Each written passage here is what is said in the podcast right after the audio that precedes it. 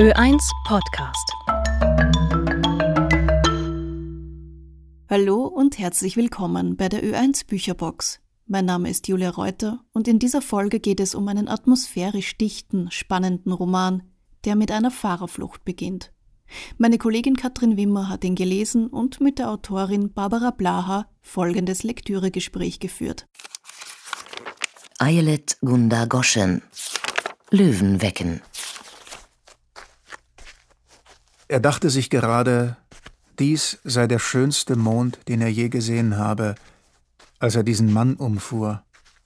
Dachte im ersten Moment immer noch an den Mond, dachte weiter an den Mond und hörte dann mit einem Mal auf, als hätte man eine Kerze ausgeblasen. Können Sie sich erinnern, wann Sie das letzte Mal eine Notlüge erfunden haben? Ui, eine Notlüge. Wann habe ich meine letzte Notlüge erzählt? Ja, doch, aber ich weiß gar nicht, ob ich die on air haben möchte. Barbara Blaha ist Autorin und leitet die Denkfabrik Momentum Institut. Ja, warum sprechen wir von Lügen? Unser Roman Löwenwecken, der basiert auf Notlügen oder einem, eigentlich auch einem Lügenkonstrukt, nämlich mit dem Einstieg durch eine Fahrerflucht, die begangen wird von unserem Protagonisten. Ich bin gar nicht sicher, ob Notlüge da das richtige Wort ist. Weil Notlüge ist für mich vom Begriff her eine kleine Lüge, eine verzeihliche Lüge, eine Lüge, die man sagt oder, oder schreibt, wenn man die andere Person nicht verletzen oder kränken möchte. Also sowas wie, steht mir der Rock? Ja, ja, Schatz. Das wäre für mich eine Notlüge eine schwere Körperverletzung mit Todesfolge vertuschen, weiß ich nicht, ist das Notlügen? Oder dann ist die Not zumindest echt, das ist eine große Notlüge. Also wahrscheinlich eine aus der Not entstandene genau, Lüge. Genau, ja.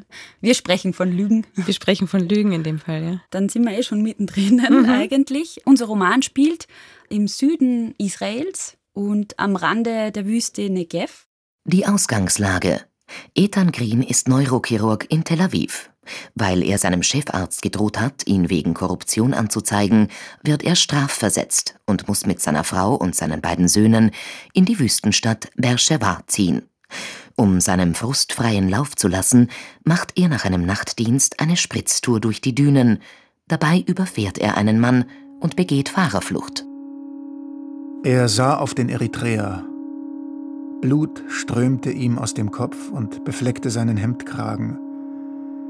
Wenn er Glück hatte, würde der Richter es bei ein paar Monaten belassen.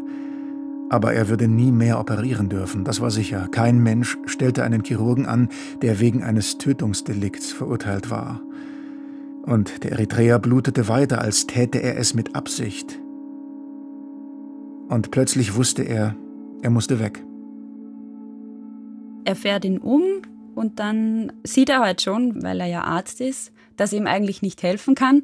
Und da beginnt es eigentlich schon dieses, okay, was soll ich jetzt machen? Ich kann ihn eh nicht mehr retten.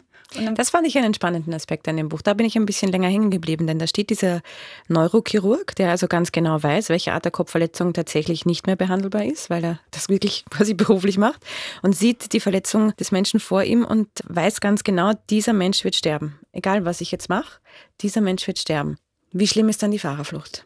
Bei jeder anderen Fahrerflucht, wo kein Arzt oder keine Ärztin die Person ist, die es verursacht, weiß man nicht, wie es ausgegangen wäre. Also kann man ihm glauben, stimmt das wirklich? Es schützt er sich nur selber, indem er sagt, er wäre sowieso gestorben? Oder ist das wirklich so und macht es einen Unterschied in der moralischen Beurteilung der Tat? Ja, macht es einen Unterschied, wenn ich fix weiß, meine Hilfe ist keine Hilfe mehr? Und er hat, mein Gefühl, da hat er ja ewig überlegt. ja, das stimmt, der steht da sehr lange und denkt drüber nach. Und also ich glaube, es ist dann auch dieser Moment, wo er sich eigentlich schon entschlossen hat zu fahren, wo der Flüchtling plötzlich die Augen öffnet. Also es ist ja sehr viel Fachwissen eigentlich auch in dem Buch oder taucht immer wieder auf, wo er sagt, okay. Er sieht mich nicht mehr, er öffnet nur die Augen, es ist nur ein Reflex. Kein Erkennen mehr darin. Schlussendlich entscheidet er sich zu fahren und fährt nach Hause zu seiner Frau, eine Polizistin. Er wacht am nächsten Tag und kriegt Besuch. genau, die Frau steht vor der Tür, nämlich die Frau des Toten. Er hat nämlich seine Geldbörse ausgestreut. Und sie weiß daher, wo er wohnt. Die Frau an der Tür war groß und schlank und sehr schön. Aber Ethan achtete auf keine dieser Eigenschaften. Sie war eine Eritreerin und sie hielt sein Portemonnaie in der Hand. Das ist deins, sagte sie auf Hebräisch. Ja, sagte Ethan, das ist meins. Die Frau sah ihn unverwandt an. Sie war dort gewesen. Was willst du? Ich will reden. Die Frau musste gehen. Nicht jetzt, sagte er zu ihr. Ich kann nicht reden. Wann dann? Abends, lass uns heute Abend reden. Hier? Nein, sagte er, nicht hier. In der verlassenen Autowerkstatt am Rand von Tlalim. Ich bin um zehn Uhr dort, sagte sie. Ich bin Sirkit. Und er ist natürlich völlig schockiert, muss tatsächlich zu diesem Treffen kommen, weil er sich natürlich vor einer Anzeige fürchtet. Bleibt davor noch bei der Bank stehen, weil er glaubt, er kann sich da jetzt irgendwie rauskaufen. Wobei sie gar kein Geld verlangt hat. Nein. Das ist nur seine Annahme, dass das irgendwas helfen würde. Tatsächlich hat sie kein Geld verlangt. Und als er dann in diese Werkstatt kommt, gibt er ihr das Geld, das sie nimmt. Also sie fragt nicht danach, aber sie nimmt schon an. Offenbart ihren Plan, nämlich dass er ihr hilft, eine illegale Klinik für Flüchtlinge aufzuziehen, die keine Krankenversorgung ansonsten haben. Und wie sich nachher herausstellt, verlangt sie ja tatsächlich Geld auch immer. Genau, das ist in dem Buch, finde ich, klug konstruiert, die, die Komplexität der Charaktere. Ne? Du hast zuerst dieses Gefühl, oh nein, das arme Opfer, es wurde umgefahren, es war ein Flüchtling, es hatte keine Chance. Und mit Fortschreiten des Buches erfahren wir aus der Perspektive der Witwe, na, so super war der Typ gar nicht. Und sie ist gar nicht unglücklich, dass er tot ist.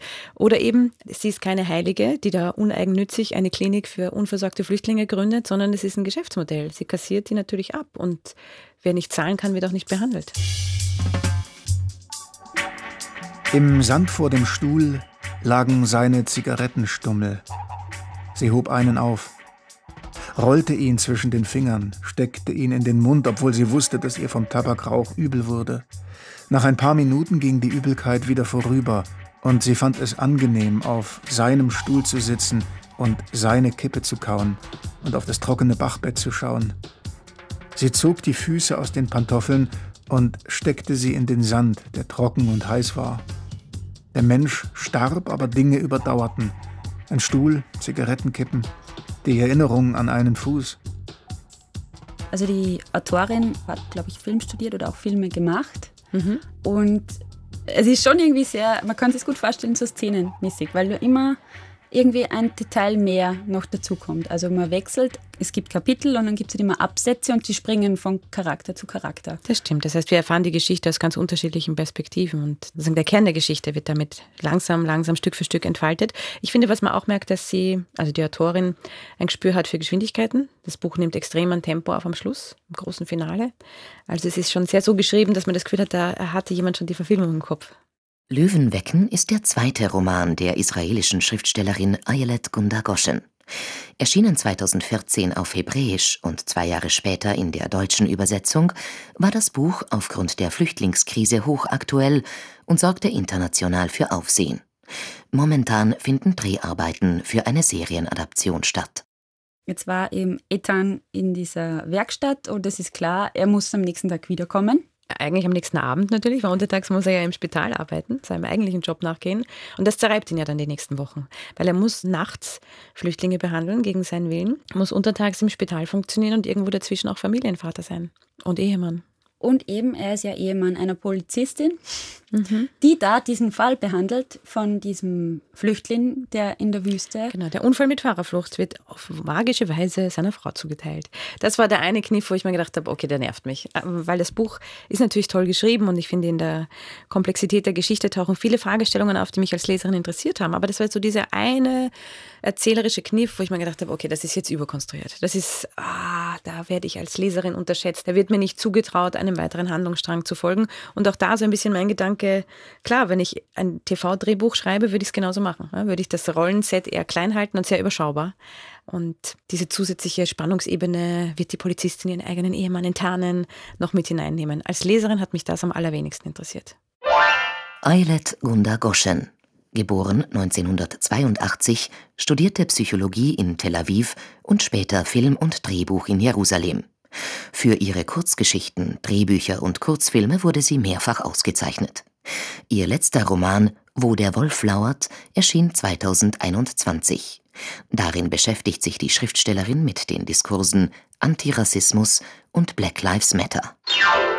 Manchmal schweift es einfach ab, finde ich es wird dann einfach immer sehr viel. Also es gibt dann keinen von A nach B gehen, sondern ich gehe von A, weil und dann, weil damals vor 20 Jahren. Ja, die Kurven sind recht äh, großzügig, die die Autorin da zum Teil schlägt, das stimmt. Interessant fand ich die eine Stelle, wo sie beschreibt die Art der Verteilung der, der unbezahlten Arbeit in der Ehe. Also wo er zu Hause ist alleine, weil er ja mit seinem Dienst erst spät kommt, er schläft lang, wenn er aufsteht, sind die Kinder und die Frau schon weg und er schreitet durchs Haus und beschreibt das Haus als so sauber und steril. Es ist, als würde er in einem Möbelhaus wohnen. Das ist, glaube ich, sogar diesen Vergleich, den er zieht. Und das Interessante war, dass er nicht das Gefühl hat, dass er was dazu beiträgt. Also er beschreibt, dass es wäre, weiß ich nicht, Komparse auf, auf einem Filmset oder so. Also es wäre nicht Teil dieses Heims oder dieses Hauses, sondern nur zu Besuch. Die, äh, das war so eine Szene, wo ich so drüber gestolpert bin und ich mir gedacht habe, naja, und wer putzt? Ja, und wer ist denn für die ganze Hacke zuständig und wer hat die Kinder am Start, obwohl man auch Vollzeit berufstätig ist, ist natürlich die Frau, die sich um all das kümmert und sich dann noch anhören kann, ah, es ist schon sehr sauber, fast ein bisschen steril. Oh.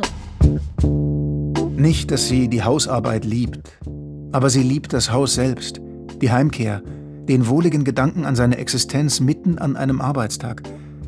Zwischendrin halte ich alles an, um mich sauber zu fühlen. Denn du musst einen Ort haben, an dem es keine Fragen und keine Zweifel gibt. Sonst ist es wirklich traurig. Ethan verstrickt sich weiter in sein Lügennetz. Er stiehlt Medikamente aus dem Krankenhaus, er findet Ausreden, um seine Dienste zu umgehen und um in der Nacht illegal Flüchtlinge behandeln zu können. Während er sich von seiner Frau Liat immer weiter entfernt, verändert sich die Beziehung zu Sirkit, seiner Erpresserin. Also irgendwann kann er halt nicht mehr, logisch, weil er eigentlich ich glaube, der schläft gar nicht mehr. Mhm.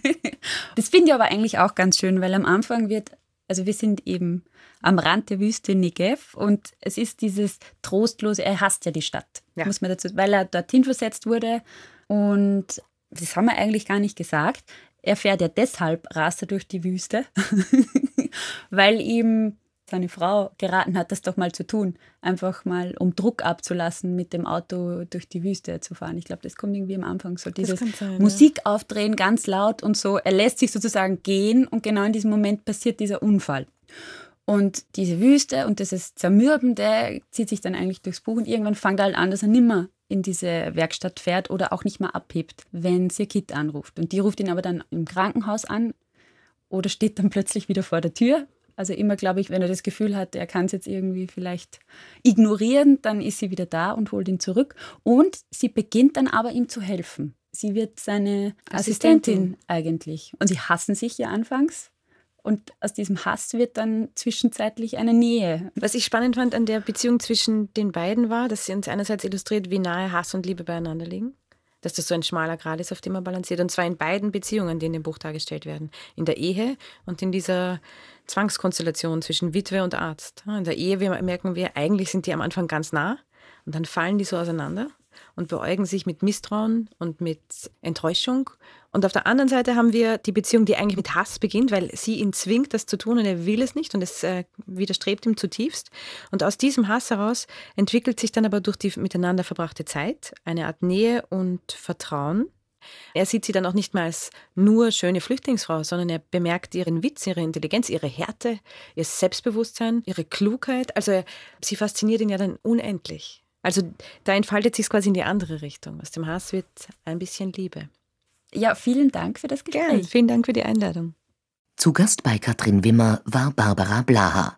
Die Autorin studierte Germanistik und ist Gründerin des Momentum-Instituts, eine sozial- und wirtschaftskritische Denkfabrik. Sie ist außerdem Mitglied des Universitätsrats der Universität Salzburg. Das war eine Folge der Ö1 Bücherbox, Staffel 11, zum Thema Dunkelheit. Löwenwecken von Ayelet Gunda Goschen ist in der Übersetzung von Ruth Achlamer im Verlag Kein und Aber erschienen. Die Romanzitate hat Til Firit gelesen. Gesprochen hat außerdem Esther Holoschi. Gestaltung Katrin Wimmer. Redaktion und Idee Julia Reuter. Im Mittelpunkt der nächsten Folge steht der Roman Alles Licht, das wir nicht sehen von Anthony Dörr.